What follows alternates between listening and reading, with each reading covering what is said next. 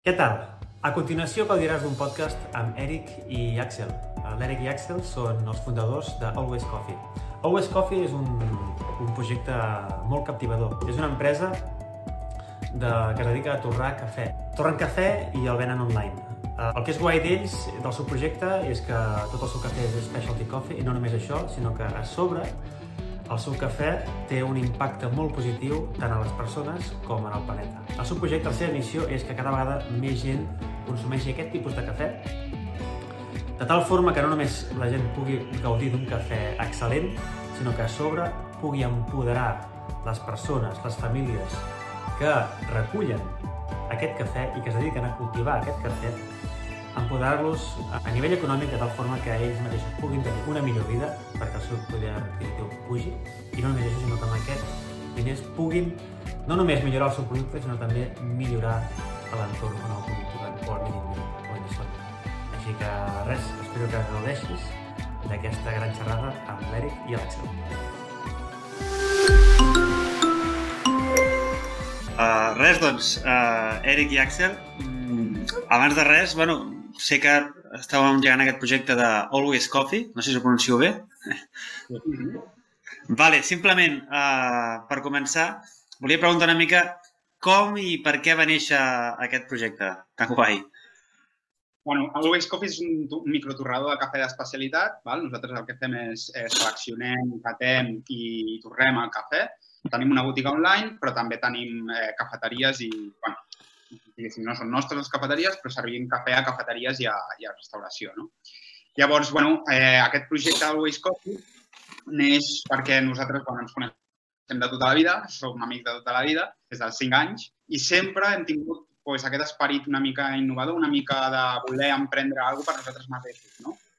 Llavors, eh, també sempre havíem buscat una manera d'emprendre alguna que sigués part de la solució a un canvi, diguéssim, eh, en el món, en algun sector. No? Llavors vam descobrir el tema del cafè d'especialitat i ens vam adentrar una mica a investigar què era i tal i qual i vam acabar decidint d'obrir una, una torradora de cafè d'especialitat, no? que és el que som ara, que és Always Coffee. No? Llavors, bueno, eh, nosaltres som els dos cofundadors, ¿vale? i eh, bàsicament eh, el que és Always Coffee, eh, a part de torrar cafè i tenir bueno, el que he comentat, ens enfoquem i ens diferenciem sobretot en escollir únicament cafès que tinguin eh, una traçabilitat completa. Què vol dir això? Que les persones, a diferència del cafè comercial actual, que és el que més eh, es ven eh, a supermercats i a, i a cafeteries de forma general, doncs eh, té una traçabilitat eh, quasi absoluta. No? És a dir, nosaltres eh, ens interessa moltíssim que les persones que consumeixin el nostre cafè sàpiguen d'on ve aquest cafè, qui ha cultivat aquest cafè o quina persona, en quina finca, on està situada aquesta finca. Eh, diguéssim que és una miqueta similar a el que passa amb el vi o la cervesa artesana, no? però que amb el cafè no està tan instaurat avui en dia aquí. No? I donem una miqueta de força a aquesta traçabilitat, no? perquè la gent sàpiga què s'està bevent. Per nosaltres això és superimportant i donar-li la importància que tenen els caficultors i les caficultores en els països d'origen. I a part d'això també busquem cafès que eh, estiguin cultivats de forma sostenible. Eh, intentem que, que bueno, el cafè d'especialitat es cultiva diguéssim, en els països d'origen de formes molt més eh, sostenibles que el cafè comercial, no s'utilitza cultura extensiva, eh, per exemple, el, el, el que seria la collita del, del cafè, que ara us explicarem una mica, eh? segurament anirà evolucionant, eh, es fa manualment, no s'utilitzen màquines, etc. No? Després també mm. intentem cafès que estiguin, eh, diguéssim, cultivats sota l'ombra d'altres arbres, que és el que es diu shade grown, ¿vale? és cultius sota l'ombra. El cafè té una cosa molt especial i és que es pot cultivar sota l'ombra d'altres arbres i això, diguéssim, que millora o evita la deforestació, eh, sobretot a les zones on es cultiva, no? selves amazòniques i tota la zona de la, de la línia de l'Equador. No? I per això és, nosaltres és superimportant eh, escollir cafès que eh, estiguin cultivats sempre que es pugui sota l'ombra d'altres arbres. Hi ha, altres, hi ha països que no sempre pot ser, per exemple, Brasil. Brasil és un país que, que, bueno, que els cultius són molt més planers, etc. Però llavors intentem que hi hagin projectes socials involucrats eh, darrere del cafè que seleccionem. I això bàsicament a nivell de, de sostenibilitat, a nivell de, dels cafès que seleccionem, creiem que és superimportant i és una dels nostres pilars. No? Bàsicament, Ostres, és el que fem amb els nostres cafès, com seleccionem els nostres cafès i una miqueta la nostra diferenciació en el que seria el producte cafè. No? O sigui, o sigui uh, ara, per curiositat, perquè no, no ho sabia, les plantes de cafè que, neix, que, que neixen o creixen a l'ombra i fins i tot són com més, més uh, no sé si tenen un gust més, més exòtic o més, sabro, més sabrós, o, o sigui, són més bones, diguem-ne. Aprofiten per desenvolupar més el que serien els sucres de la fruita en general. Hòstia. Llavors, clar, absorbeix tot més el, la llavor, perquè al final el cafè és la llavor d'una cirera, absorbeix tots aquests, tots aquests sucres de la, de la fruita cirera i això ens dona uns, uns sabors en tassa doncs, molt més dolços, no tan amargs, que és el que està més acostumat aquí en aquest país de, de bueno, des de com s'ha begut cafè tota la vida. Llavors, és la, la diferenciació també una mica de, de, que el cafè al final és una fruita i és dolça. Exacte. Ah, és una fruita. I, i, i, i qual és el principal origen del, del vostre cafè? O, evidentment que són molts d'orígens diferents, no? Però aquí quins són? Curiositat, eh? Bueno, eh, això va variant, vale? perquè hem d'entendre, com deia l'Axel, que el cafè és una fruita, és el pinyol d'una cirera, i eh, com una fruita i com totes les fruites són de temporada. Llavors, això és una cosa que també se sap molt bé, no? Aquí comprem cafè i és cafè i punto. No. Eh, cada país té les seves temporades de collita, les seves temporades de, de, de plantació de cafè i de, i de cultiu, i eh, inclús dins d'un mateix país hi ha diferents regions o diferents microclimes en el qual el, ca el cafè creix en els diferents períodes de, de l'any. No? Com passaria, per exemple, amb les denominacions d'origen dels vins o, Mm -hmm. L'estil. No? Llavors, aquí estem molt acostumats a dir cafè de Colòmbia, cafè de Brasil. Mm. Mm. Bueno, eh, de Brasil hi ha moltíssimes finques, moltíssims microclimes i cada microclima cultiva el cafè en unes temporades diferents eh, i, eh, òbviament, nosaltres el que fem és incorporar cafès frescos de temporada eh, en funció de, de, de la temporada de l'origen. No? Per exemple, ara mateix doncs, tenim un cafè de Brasil, tenim un cafè de Mèxic, tenim un cafè de, de El Salvador i un de Kènia. ¿vale? Però Mhm. eh, això anirà variant. Això anirà variant en funció de l'any. I que és veritat que intentem tenir perfils eh, de sabors, de, eh, diguéssim, similars, val? però sí que eh, anem variant a l'origen en funció de la temporada. No? Així sempre estarà fresc. No és cafè de fa 3 anys o així, no? que és el que ens poden vendre en alguns supermercats. I, i Tinc una pregunta que no té molt a veure, però m'ha vingut ara perquè m'ha impactat bastant i no sé si la sabreu contestar. Eh, és, em, em, em vaig estar llegint que, que pot ser que a Austràlia tot el cafè que es vengui sigui specialty coffee? Pot ser que en un país com Ah, Austràlia hi hagi una és el- transició... Sí, digues, digues. Perdó, digues. No, no, va dir que, que, que vaig llegir doncs, que van fer com, no sé com, les cafeteries d'allà, gairebé totes o totes van fer una transició a specialty coffee, però a tot el país. No és allò que dius diferents punters del país, diferents localitats del país, sinó que realment tot el país, gairebé, no sé si tot, ven specialty coffee. Bueno, em va semblar com impactant aquesta transició tan ràpida. No sé si és veritat això o què. No, si tot ho és, no ho sabem, però sí que sabem que és el país que més specialty coffee té, el que més ven, i allà, de fet, és que és lo normal. Vull dir, No, i és normal que la gent per allà doncs, eh, prengui, vagi a la cafeteria i prengui, prengui filtres. De, vull dir que aquí encara està, no està, bueno, la gent, poca gent sap el que és un filtre de cafè, poca gent... Llavors, allà sí que està tot com molt més evolucionat, molt més avançat, i llavors és la lluita que intentem fer des d'aquí també una mica, doncs evolucionar cap a, cap a aquest cap a aquest sector i, i cap aquí, cap a aquesta direcció, perquè al final, bueno, i també als Estats Units ha fet un canvi radical molt els últims temps, a Anglaterra el mateix, i llavors doncs, intentem aquí que sigui, que sigui el mateix i, i lluitar per això. els països nòrdics al final, estan Els nòrdics. molt informats. Sí, sí. I, I tot el que m'heu explicat, entenc, que és, eh, eh, entenc o no, què és el que explica. Per què? Perquè he mirat la vostra web i poseu que és cafè, cafè en valors, oi que ho poseu així? Sí. Que tot això té a veure amb el que dèieu, doncs, de que, de que el, el cafè vostre diguem que és especial en el sentit que escolliu segons quin cafè us interessa més. Suposo que per l'impacte social o ambiental o, o, o per una altra cosa, no sé. Això és una pregunta que et volia fer. El tema de cafè en valors, a què refereix exactament? Exacte, aviam, aquí quan diem valors eh, entrem en diferents punts. ¿vale? Eh, nosaltres sempre ens agrada dir que treballem amb les tres sostenibilitats que nosaltres li diem, que és la sostenibilitat econòmica, la social i l'ambiental. ¿vale? I les tres van molt lligades de la mà per aconseguir un sistema que realment sigui, entre cometes, sostenible. No? El que nosaltres diem sostenibilitat. Sostenibilitat al final és una cosa que se sustenta. Val? Uh -huh. Molts cops, quan pensem en sostenibilitat, diem vale, eh, sostenible és que eh, pel medi ambient sigui bo. bueno, sí, però també hi ha que hi hagi una sostenibilitat econòmica per darrere d'aquí, dels negocis que estan apostant per això, de les persones que estan cultivant que tinguin sous dignes, etc etc etc. Vale? Perquè s'han de sustentar per poder seguir impactant de forma positiva en el medi ambient, per exemple. No? I el mateix a nivell social. Eh, és molt important per a nosaltres que, que les persones tinguin bona vida no? en tota la cadena del cafè. No? Llavors, eh, quan diem que fem valors, eh, no només ens basem en, en la part ambiental, vale? és a dir, que estigui cultivat de forma sostenible, amb el shade grown, que hi hagi projectes socials darrere, etc, sinó que també eh, busquem que hi hagi eh, una, que es pagui justament no, el cafè, diguéssim, a les caficultores i caficultors. El cafè, i això és per posar una miqueta potser en context, perquè ara la gent que ens escolti aquí potser no, no, no ho té present, però és un commodity al final que eh, es mou per als valors de la bolsa. I, per tant, els seus preus estan subjectes a la bolsa i la bolsa està subjecta a especulacions. Especulacions que molts cops no tenen res a veure amb el món del cafè en si.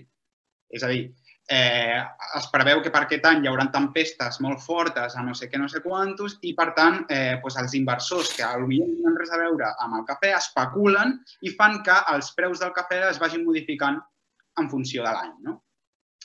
Quan es compra cafè comercial, vale, el de tota la vida, que sempre hem consumit, etc, aquest cafè es paga eh, a preu, diguéssim, de, de, de la bolsa. No? Eh, I, per tant, està subjecte a aquesta el cafè comercial seria el que, el que podríem trobar a un supermercat mateix? O també... Exacte. Ah, vale. O sigui, la diferència entre, per ficar en context, entre comercial i especialitat, eh, a nivell de qualificació, diguéssim, eh, bàsicament és que el d'especialitat, en una escala de cata, igual que es cata igual que el vi o que la cervesa artesana, eh, està per sobre dels 80 punts en una escala de 100. Vale? Tot el que estigui per so sota dels 80 punts és cafè comercial cafès gourmets, cafès premium, com li vulguis dir, vale? seran de millor o pitjor qualitat, però tots són de gamma comercial. El que passa per sobre dels 80 punts és el que li diem cafè d'especialitat. Això és a nivell de, de qualificació i tal. De, de qualitat, dels gustos, de sabors, de, de gra de cafè en verd, si té més o menys defectes, però bueno, això és un, un, un món supercomplicat. Perquè el, el... Perdona, acaba, acaba, acaba. acaba bueno, això bàsicament que el, el cafè comercial, vale? ara que sabem els dos uh -huh. diguéssim, el cafè comercial eh, bàsicament es paga sobre, en funció de, dels preus de la bolsa, que està subjecte a especulacions i això implica que hi ha moltes caficultores i caficultors, sobretot quan són petites famílies humils que estan treballant al camp, eh, molts cops han de vendre el seu cafè per sota dels preus de cost. Perquè, clar, la, el, el preu del cafè va fluctuant segons eh, especulacions que ells no tenen res a veure, no? Què fem amb el cafè d'especialitat? Doncs això, diguéssim, ho apartem una miqueta i es paga en funció eh, de la qualitat. Sí que és veritat que la bolsa i els preus sempre hi ha un petit impacte, però eh, es paga en funció de la qualitat, es paga en funció del projecte que hi hagi darrere, etc. No? Això, això, això fa que aquestes petites famílies que estan cultivant el cafè puguin eh, cobrar els seus cafès a preus que són justos i, per tant, a la vegada, complint aquesta sostenibilitat econòmica, aconseguim una sostenibilitat social per part d'aquelles persones que puguin tenir vides doncs, com se les mereixen no? al final i, eh, i, per tant, que puguin també dedicar els seus ingressos a millorar la part sostenible en el seu cultiu. Per això uh -huh. diem que treballem aquestes tres branques de sostenibilitat, no? a la vegada. Vale, vale, vale. I, i, i llavors, que em venia aquesta pregunta mentre estaves explicant. Tot Specialty Coffee, eh, el vostre i el, i el que no és, diguem, el que no, el que no vosaltres, és a dir, tot el que Specialty Coffee és, diguem-ne, eh, amb un impacte social i ambiental positiu? És a dir, o, o hi ha... Espe... No, no tot. O sigui, specialty coffee refereix només al, diguem a la qualitat del cafè en si i no tant a l'impacte més en el voltant del cafè?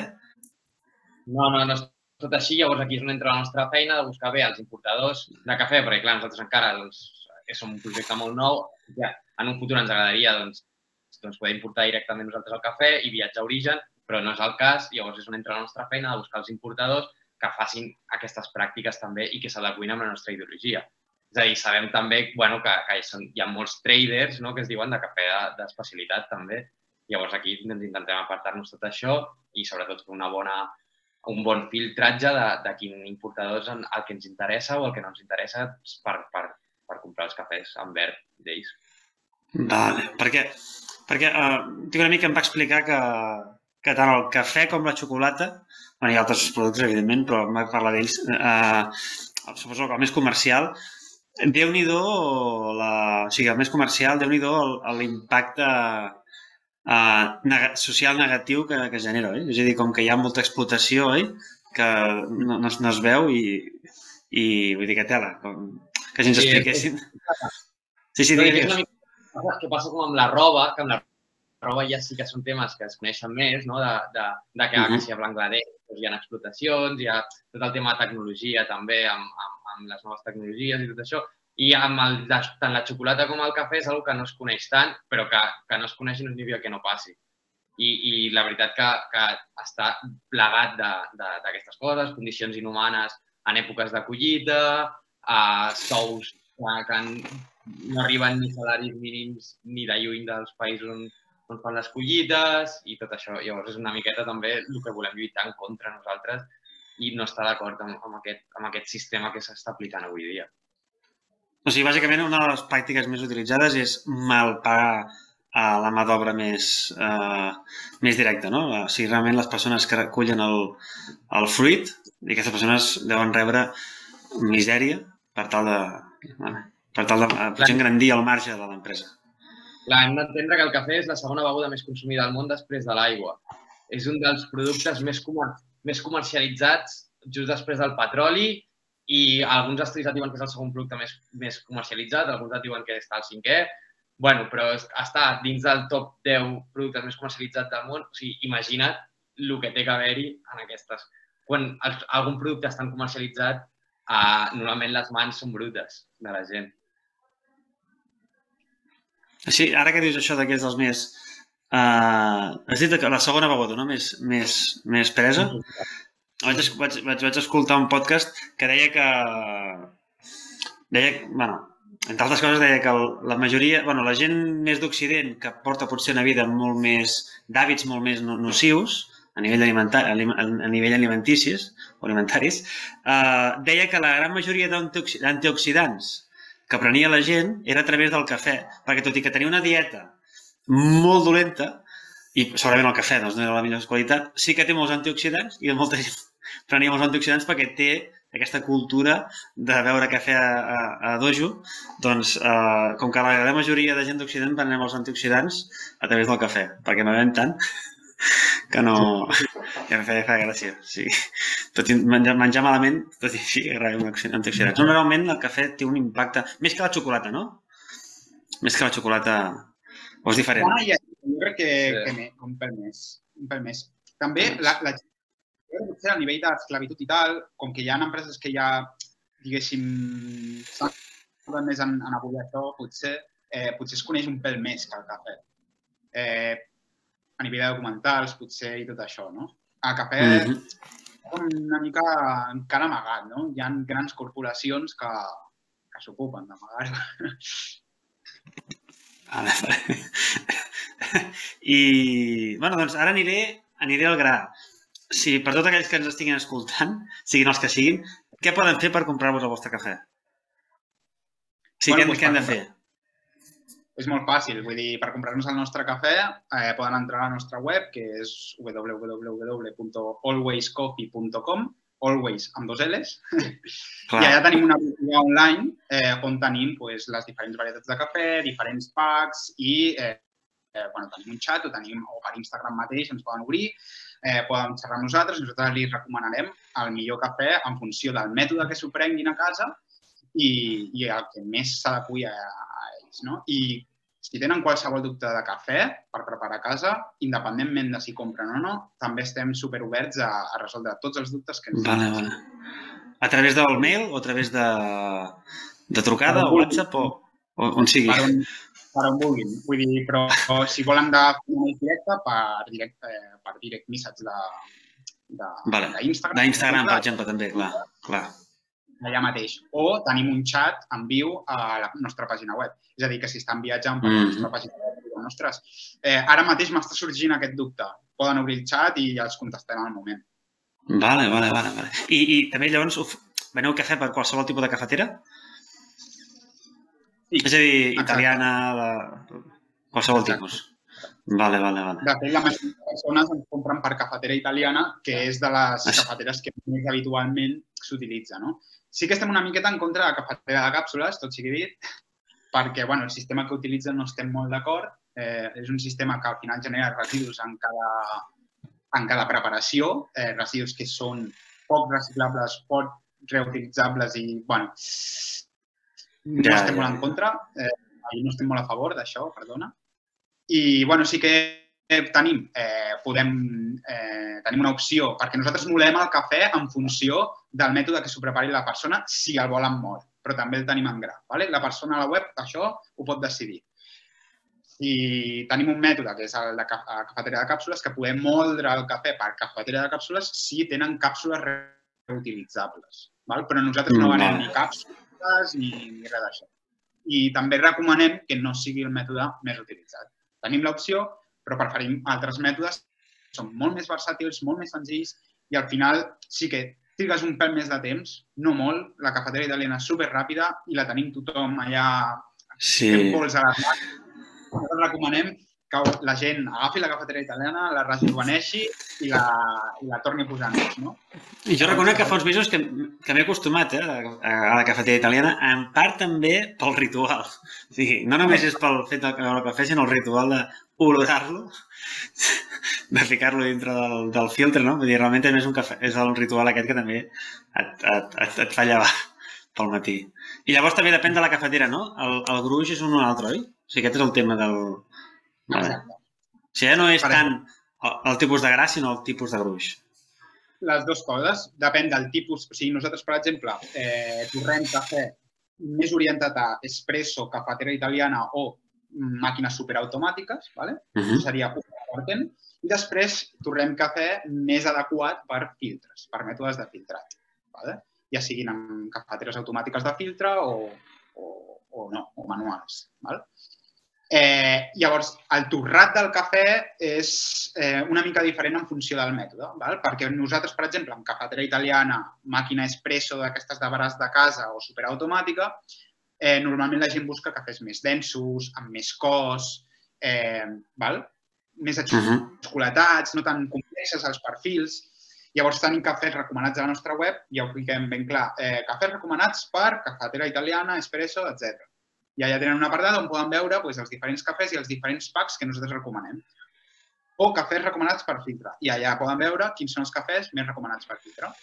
I això és una, una de les dues opcions. I després també la gent escull, en el, quan està fent el moment de compra el cafè, quin és el mètode que s'ho prepara i quin és la, la molienda, eh, o, si, o sigui, quin és el mètode que s'ho prepara, perdó, i si volen gra o molido, o molt. Val? Mhm. Llavors, en funció d'això, nosaltres quan rebem la comanda, pum, podem veure quin mètode utilitza la persona i si el volen gra o molt. I si el volen molt, nosaltres el molem adequadament en funció del mètode que ens ha indicat. Així Vale. que és super senzill i al moment doncs, ho poden demanar i sense cap problema els arribarà molt pel mètode que utilitzen a casa. Vale, vale, vale, vale. vale. I, ostres, i, i, i, i, últimament tinc curiositat amb el tema del filtre. No sé si... A vosaltres és, és el més preferit vostre o, o depèn molt? O hi ha, hi ha demanda? Hi ha, hi ha un augment de demanda en això? O, o, o, o hi ha demana, on demana, on demana més la gent és a, a l'italià? El que, més, el que més veiem nosaltres sobretot és cafetera italiana i espresso, vull dir, A saco. de carrer. Però sí que, bueno, amb filtratges, caf- cafeteres de goteig, sí que veiem que va creixent, cada vegada demanen més, i això és algú, bueno, nosaltres estem bastant contents, perquè és una, és una forma totalment diferent de disfrutar del cafè. És, és, nosaltres ho diem més que és com preparar-te un té i beure un té, perquè al final la infusió del cafè s'assembla més a, a la del té que no pas en una cafetera italiana o un espresso, que és més ràpid. El cafè llavors està molt més, contacte, molt més temps en contacte amb l'aigua que amb els altres mètodes. Uh, llavors, si el que nosaltres pensem, pel que és cafetero de veritat, que, però de veritat, no, no, no dels que sempre diuen no, si jo soc molt cafetero, que necessito molt cafè, però és un cafè ràpid i ja està. I amb sucre. Ja, necessito cafè durant, durant temps, sí, perquè amb, amb, amb, amb mètodes de filtre, a part que pots disfrutar molt més, molt més temps del, del teu cafè, bueno, els aromes que els hi pots extreure, el sabor, tot això, són, són molt més potents que el que pots fer en un, en un en cafeteres italianes o cafeteres d'espresso. Vale, vale, vale, vale, vale, vale. No tinc, no tinc en compte. Tot i que últimament ja dic, faig servir la italiana. No sé quina és la vostra preferida. Així de, de cafè o... La filtre ara, potser? O ja, així a nivell més personal? O, o és igual, aneu provant. Moment... Allà deu, deu fotre una de cafè que... Sí, sí. Llavors, és moments, depèn del cafè. Llavors, clar, nosaltres, si tenim ara a primera hora del matí, no ens farem un filtre floral i fruital perquè carrega molt. Llavors, doncs, potser és millor fer-te una premsa francesa o una cafetera italiana o, o un espresso. I llavors ja sí que potser després, a mitja tarda, després de dinar i això, ja, doncs, doncs, bueno, doncs sí que, sí que un filtre ben bo, on tens el temps, doncs, bueno, mentre vas picant a l'ordinador el que s'hagi de picar. I, i... Sí, sí. Llavors, bueno, preferit ell, l'Eric no ho sé, però jo no, no, no, no, no puc decantar per, no puc decantar per res. Que el cafè enllada. que, per cert, el, el, el, el, el vostre nom ben, té en relació al, al always de sempre o al always de tots els camins possibles? O tot? Ara em feia la pregunta. Sí, les dues. Al final, eh, té relació, a, o sigui, vam voler ficar les dues L's eh, precisament per això, no? per, per les dues relacions que comentes, no? perquè també és un joc de noms, però eh, sí que és de, de tots els camins, de totes les maneres. No? Sí, sí. Vale. I llavors... Always, digues, digues, digues. Estava... Perdona, perdona, perdona, digues, digues. Una, always amb una L estava molt trillat, també. Vull dir, és algo molt habitual. Ja, ja, ja, ja. ja. Eh, Vale. I llavors, de Always Coffee, uh, com, bueno, què tal, com veieu el futur? Bueno, nosaltres, al final, tenim, crec que una visió, un objectiu, una missió, digue-li com vulguis, no? que és al final que com més persones millor, eh, cada matí s'aixequin, es prenguin un cafè i iniciïn, pues, és el que sempre diem, no? totes aquelles coses per generar un impacte positiu en el planeta, doncs nosaltres volem ser aquella primera tassa de cafè que marqui aquest primer eh, principi de, de dia no? per, aquestes, per aquestes persones. I, per tant, eh, volem arribar, òbviament, a com més cases prenguin aquest cafè, millor. No només pel, pel cafè en si, sinó per l'impacte que genera, com hem parlat. No? I això, diguéssim, que és el nostre objectiu. Llavors, per fer-ho, òbviament, volem créixer. Eh, tenim, jo crec, que una ambició positiva. Eh, crec que també hem de, hem de currar molt de valent per això i perquè al final, eh, com més gent prengui aquest, a, aquest tipus de cafè, eh, més impacte hi haurà positivament. No? I això és el que volem arribar a fer. No? Ens agradaria, mica en mica, pues, anar, anar focalitzant-nos també en incrementar per arribar més gent el tema de la, de la botiga online i també anar-nos establint cada cop més a, a més cafeteries que, que s'interessin en donar aquest toc de valor en el cafè no? i que realment hi hagi una, un interès no? en servir no només un millor producte que disfrutaran més els clients, sinó un producte que sigui més traçable, que tingui més transparència i que, i que hi hagi una part sostenible darrere real. No? Però nosaltres tenim anat també a intermediaris, a poder ser, perquè com més intermediaris, més, més preus justos podem pagar, més, més tot, i al final és el que deia l'Eri. O sigui, quanta més gent convertim, significarà que més les coses s'estan fent bé i que aquest planeta cada camina per ser més just. Per, per tant, al final aquest és el nostre objectiu. A, a, per nosaltres, que, to, que tot el món acabi consumint aquest tipus de cafè. I ja no si a nosaltres una altra marca mentre si, si consumeixen aquest tipus de cafè amb valors i amb tot el que hi ha darrere, nosaltres estarem més que satisfets. Sí, és que l'objectiu al final és que una persona s'interessi i pregunti. És a dir, que digui, mira, jo vull comprar aquest cafè, però vull comprar un cafè que sigui sostenible, que tingui aquest impacte positiu. Vosaltres me'l doneu com a marca? El, punt, el dia en què arribem a que les persones, quan vagin a comprar cafè, es preguntin aquestes coses, realment no, ho tindrem molt aconseguit. És no que... sigui com un pam, vinga, eh, el primer que pilli, no? És que m'heu respost una mica el que volia preguntar al final de tot. Perquè us volíem, preguntar, us volíem preguntar uh, ja que aquest projecte vostre, aquesta empresa Always Coffee, doncs, uh, no, només és, no només va de cafè, sinó també doncs, de, doncs, intentar doncs, que dèiem, doncs, uh, fer-lo una mica millor o disminuir la petjada o, o millorar el, la petjada de carboni, vull dir, o millorar el, el medi ambient. La pregunta que us anava a fer és què diríeu a les persones que ens puguin escoltar, què poden fer per, per fer d'aquest món un món millor o, o, o intentar cuidar el medi ambient uh, perquè aquest planeta Terra tingui més futur. Però clar, ja m'heu ja mig contestat amb el que m'heu dit. O sigui, directament, no, que amb, amb el cafè que veneu, que és Specialty Coffee, i ho resumiré tot molt amb, com ètic i, i amb un impacte positiu, al final és empoderar les persones que treballen potser la part més dura, no? que és recollint el fruit, doncs tinguin, tinguin un, rebin un, diners més just, molts més justos perquè puguin no només valer-se per ells mateixos eh, mm, bueno, de forma més justa, em repeteixo, sinó també que puguin cuidar el mateix eh, entorn on ells estan vivint. No? Suposo que van per aquí els trets. Bueno, que, que és el que m'heu contestat vosaltres fa poc. Que la, la pregunta que us volia fer al final era aquesta. Que, que, que voleu, què diríeu als nostres oients? Però bueno, si voleu afegir alguna cosa més, ja no, m'he vingut. Dic que per ells mateixos eh, també quan, quan més diners guanyen, més poden invertir en el seu, en el seu producte i al final el cafè més bo estarà. Vull dir, si és que al final és intentar fer tot de, de, de el, el cercle, que, que, tancar el cercle una mica també.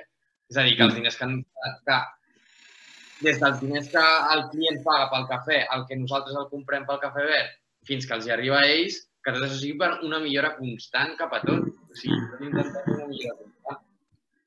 Mm -hmm. És a dir, estem en una posició al final en què volem que les persones que treballen a Origen no siguin eh, uns oblidats, val? sinó que tinguin un paper important en la cadena. No? I que al final la, la part més important, eh, el 70-80% de la importància del cafè, del cafè que una persona es prendrà a la seva tassa al matí, és de caficultor al caficultor que està aplicant els mètodes que estigui aplicant en origen. Allà és on cuidaran els varietals de cafè perquè eh, arribin al seu punt òptim de maduració, perquè les collites siguin en el moment que han de ser i eh, els processos que segueixen aquests cafès. No? Com més cuidat estigui això, i com més eh, hi hagi eh, a nivell d'inversió eh, en aquest sentit cap a ells, més bo estarà el cafè, més sostenible serà i, i, i al final el punt important està allà. Nosaltres com a tornadors és una que sempre es diu, no? que és que el que hem de fer és agafar aquest producte, confiar en ell, seleccionar bé i no cagar-lo. És a dir, intentar eh, respondre a les necessitats que ens demana el cafè. No? El cafè té unes, unes característiques, té un, un, unes propietats. Nosaltres el que hem de fer és intentar extreure el millor d'aquelles propietats que ja estan creades en origen. No com els torradors. Eh, la feina dels torradors és, és això, és no pifiar-la, bàsicament. És entendre el cafè que ve d'origen i no pifiar-la, bàsicament. No com el cafè comercial, que al final és com que el torrador de cafè o la marca de cafè eh, té la importància absoluta no? en el cafè i no es coneix pràcticament l'origen eh, i què està passant darrere, no? què està passant allà en el cultiu del cafè. No? Nosaltres no, nosaltres mm -hmm. intentem donar un punt molt important allà. Mm. Mm, perquè ara m'ha vingut al cap. El... Vosaltres heu venut a... O sigui, vosaltres veneu a cafeteries, també. Sí. sí. I, I si la gent es vol prendre un cafè en una cafeteria on, on nosaltres veneu, quina, quina podria anar? Doncs ara, bueno, estem també obrint una miqueta perquè això va variant, perquè sí que ens hem centrat fins al moment, sobretot en, en online, pel tema de la pandèmia. Uh -huh. La pandèmia vam dir, ostres, eh, llavors el nostre focus, el 95-90% va ser en, en poder sobreviure a nivell online I després, eh, ara sí que estem un altre cop que està la cosa obrint-se, eh, intentant entrar a més cafeteries que puguin doncs, eh, voler fer el canvi. No? Ara, aviam, és una mica secret potser per però a Terrassa... Eh, no pateixis. Diré ja perquè una setmana, una setmana ja ho tindrem allà, eh, el de Laixus Cakes, eh, que és una cafeteria molt xula de Terrassa i, Vale. i a més les que darrere són supermaques i t'atendran sempre pastissos i amb un uns bons dolços. També bons.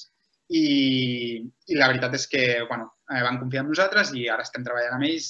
En una setmana segurament ja tindran el nostre cafè i estem molt contents. I allà, per exemple, a Terrassa, eh, que és on ens movem més, ho podreu trobar, per exemple. Vale, vale. o sigui que vosaltres vau començar no directament online, eh? O sigui, Nosaltres- o vau començar directament doncs, on- online, o vau fer una transició més, més directa online per la pandèmia, però inicialment de tot eh, era més, no era tan online?